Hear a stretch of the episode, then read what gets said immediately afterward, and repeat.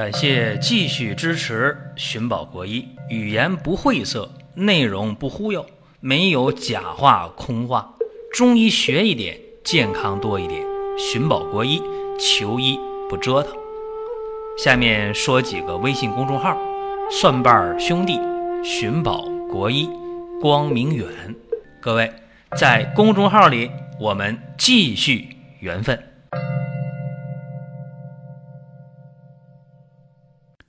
本期的话题呢是听完之后啊，对大家有几大好处。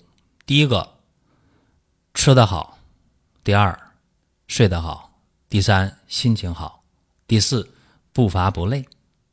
当然，这几方面的顺序啊可以变换。比方说，心情好啊，睡得好啊，吃得好啊，不乏不累；或者不乏不累，然后精力充沛。啊，吃的香啊，睡得香，心情特别好，都行啊。这个顺序没有前后的关系啊，没有没有矛盾啊。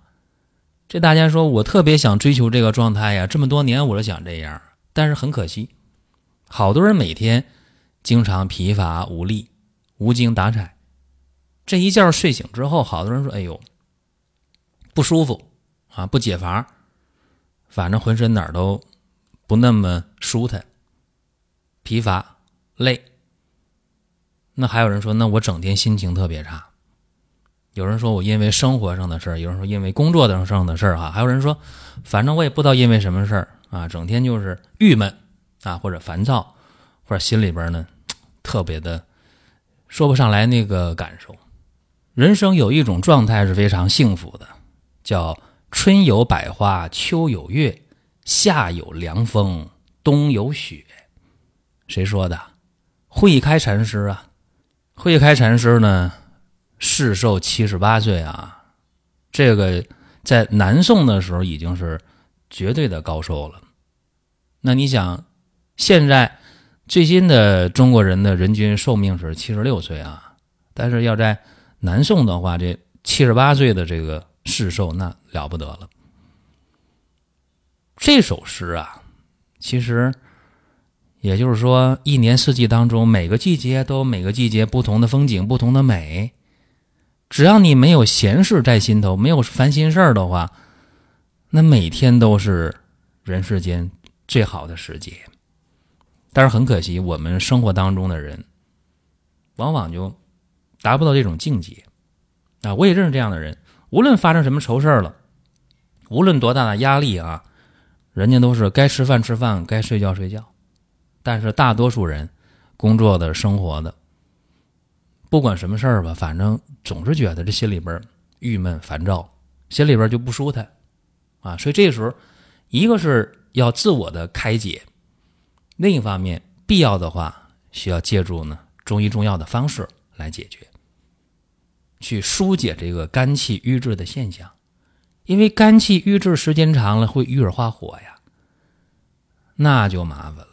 啊，那样的话，这肝火可上可下，引起好多的症状了。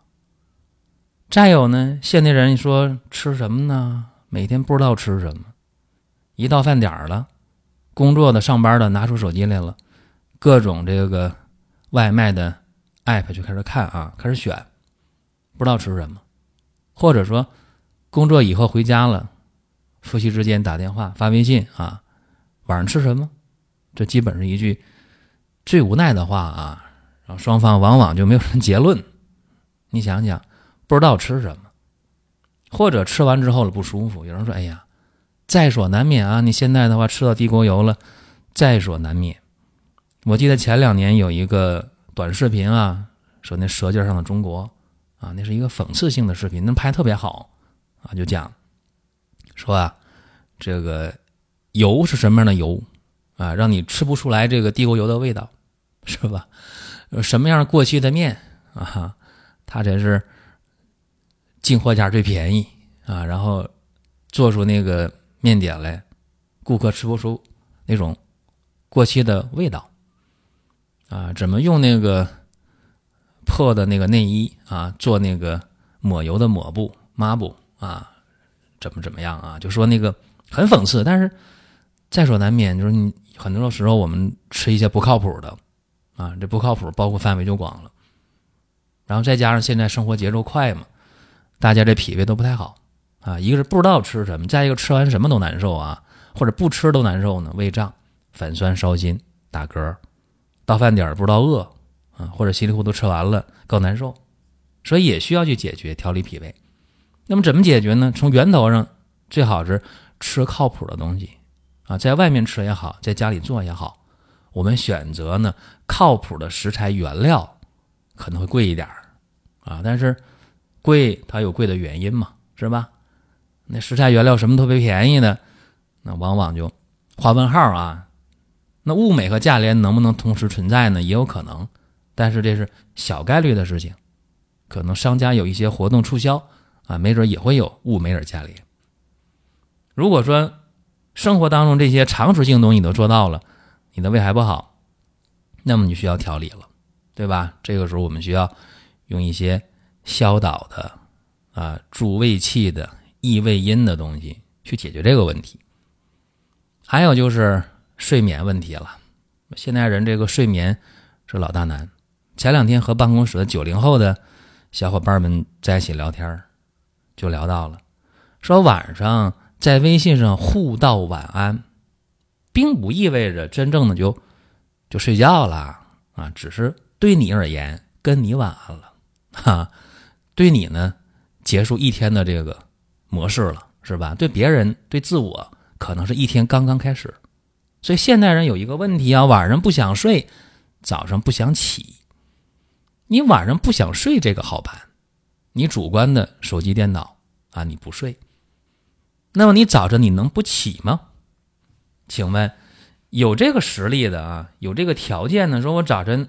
老子就是不起床，啊，我今天就不上班，啊，我今天就不上学，啊，不上学行是吧？你你上大学的话，你赖在这宿舍里边，你有 N 多原因，你可以不去上课，但是不上班呢？请问你敢吗？当然，偶尔请病假问题不大，但是你不能长时间泡病号吧？这饭碗咱还得要啊，或者说我们还得追求进步嘛，是不是？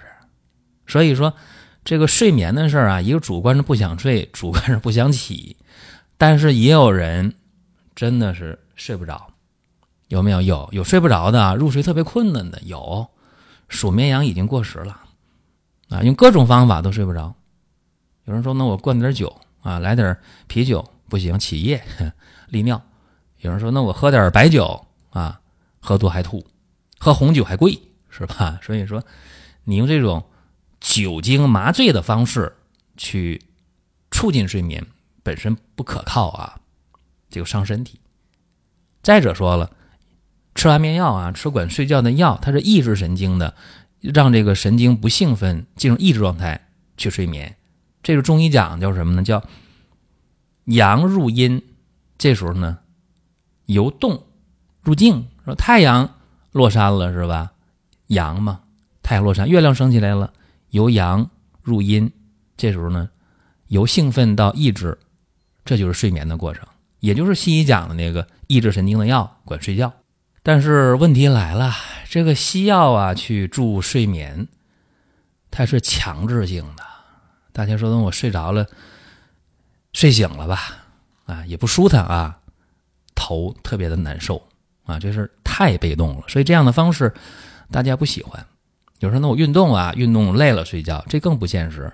在睡前的话，神经过于兴奋，运动的话，反而会让你睡眠入睡困难，或者睡着的话梦特别多啊，或者一醒，反正很麻烦。无论是入睡困难型的，睡醒了难受型的，还是多梦型的，还是入睡以后一起夜二次入睡更困难型的，诸多原因都是阳不入阴啊，可能呢是阳偏亢。也可能阴过虚，这都可能。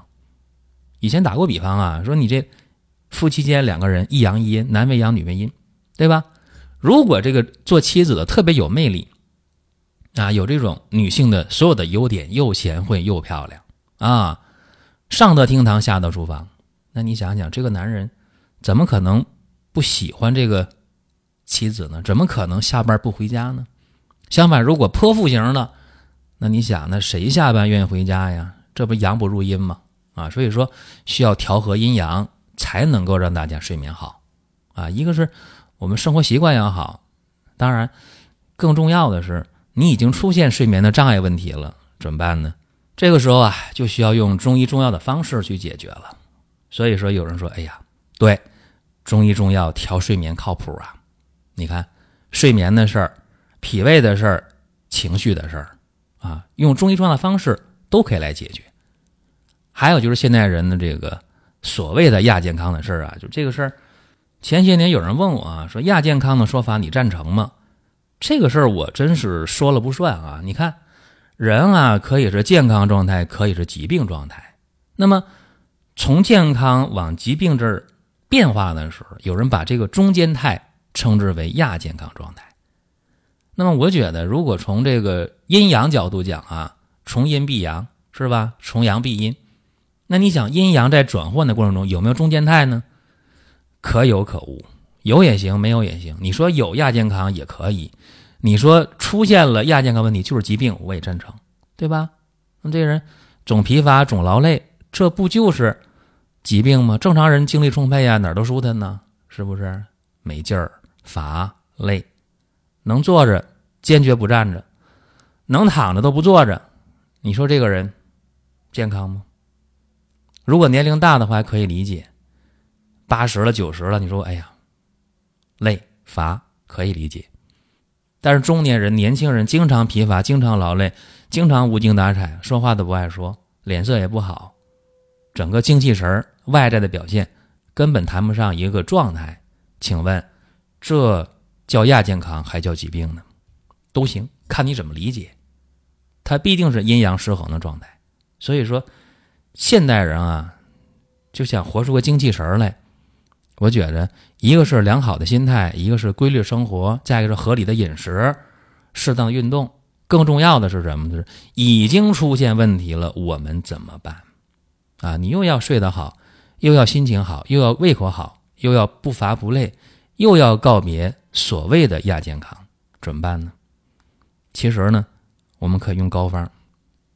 大家说，那膏方不是有季节性吗？不是说秋冬进补用膏方吗？这个可不是绝对的，各位啊，进补用膏方这个事儿啊，不是传统意义上的啊，秋冬进补。其实人的病，人的状态不好了，你能等到秋天和冬天吗？你春天就难受了，夏天就不舒服了，你等到秋天，你等到冬天，那真是晚了三秋了，是吧？所以说不能等啊。再一个呢，要用这个不燥不热的中药材入药的话。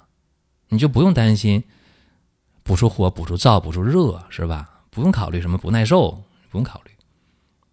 尤其是用药食同源的这些原材料啊，它非常靠谱啊，不用那些烂药，不用那些呃品质无保证的药。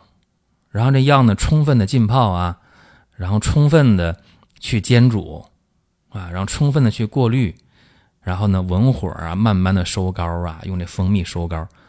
那蜂蜜的事大家也不用担心。说，哎呦，我那蜂蜜不行，甜的。那我糖尿病，或者我家族有糖尿病遗传史。我现在呢，虽然没有糖尿病，但是我怕自己以后出问题，这也不用担心啊。就那一口蜂蜜，两口饭呗，两口饭的这个糖呗，能怎么的？没问题啊。所以说，刚才我说这一系列的问题啊，大家呢可以通过膏方的问题来解决。尤其这个膏方它是浓缩的啊，它是几十倍的浓缩。所以说，它这个效果呀就好啊，而且简单，是吧？每天早中晚各来一勺。那家里边吃饭那个勺啊，那个汤勺，一勺大概就十毫升啊。一天呢三次的话呢，三十毫升。然后这一瓶啊，两百五十毫升啊，一天三十，三七二十一啊，就算多一点的话，也差不多能用这个八天左右啊，七八天。啊，如果严格用这量的话，呃，能用到十天，所以一个月呢有三四瓶这个膏方就可以了。啊，咱们有一个独家的配方啊，就是多仙膏，多仙膏，多少的多，神仙的仙，啊，膏方的膏，多仙膏。这多仙膏呢，就让大家能够吃好啊、睡好啊、心情好啊、不乏不累，告别亚健康。可能有人就问啊，说你打保票吗？吃了这一定会好吗？不打保票啊！所有承诺疗效的这东西，都应该画问号啊！这大家一定要心里有数啊！但是有一点是很乐观的，就是多仙膏口感非常好，吃起来呢，它不会苦，不会让你没法接受啊。尤其现在我们的呃改进方就更好了，吸收上非常非常好。我们第一批的多仙膏呢，口感差一点啊，吸收上呢没有问题，效果也没有问题，就口感差一点然后第二批呢，开始我们就去改进啊、改良啊，然后口感特别好，吸收更没有问题啊。所以说。大家可以尝试一下啊，包括你到医院去开中药喝，那么你一副中药的话，现在七八十、一百多也很正常。那一天呢就七八十、一百多，也不见得就一定治好病，是吧？可能这老中医非常有名气，但是就给你开的药，你吃了，你效果就一般或者不满意，这也正常。另外要说明一点啊，就多香膏呢，你开瓶之后啊。吃的时候，你这个勺一定是干净的，没有水的。另外，你吃完一口了，哎，很好吃，然后拿一勺又去再舀一勺，这不行。毕竟来讲，咱这口水里啊，它是有菌的，是吧？这样的话，多仙膏就容易变质了。再一个呢，多仙膏，你再用勺舀的，这勺必须干净，不但是无水的、干的，而且得是干净的啊，避免有些菌到里面去。再一个，多仙膏呢，盖要拧严啊，然后天热的话可以冷藏，就不冷藏的话避光。啊，只要太阳晒不到的话，在保质期内是没有问题的。如果你用舌头又去舔这个勺，再去咬，或者勺带水，或者勺不干净，或者瓶盖盖的不严，那可能会发生变质。只要变质了，千万不要吃啊！这是一再叮嘱各位的。那么各位有什么想问的、想说的啊？在音频下方留言，或者在公众号留言都可以。包括大家想听什么、想问什么，啊咱们就敞开了，没有问题啊，做一个对等的沟通。那么本期节目呢就到这儿了，下一期我们接着聊。下面说几个微信公众号：蒜瓣兄弟、寻宝国医、光明远。各位在公众号里，我们继续缘分。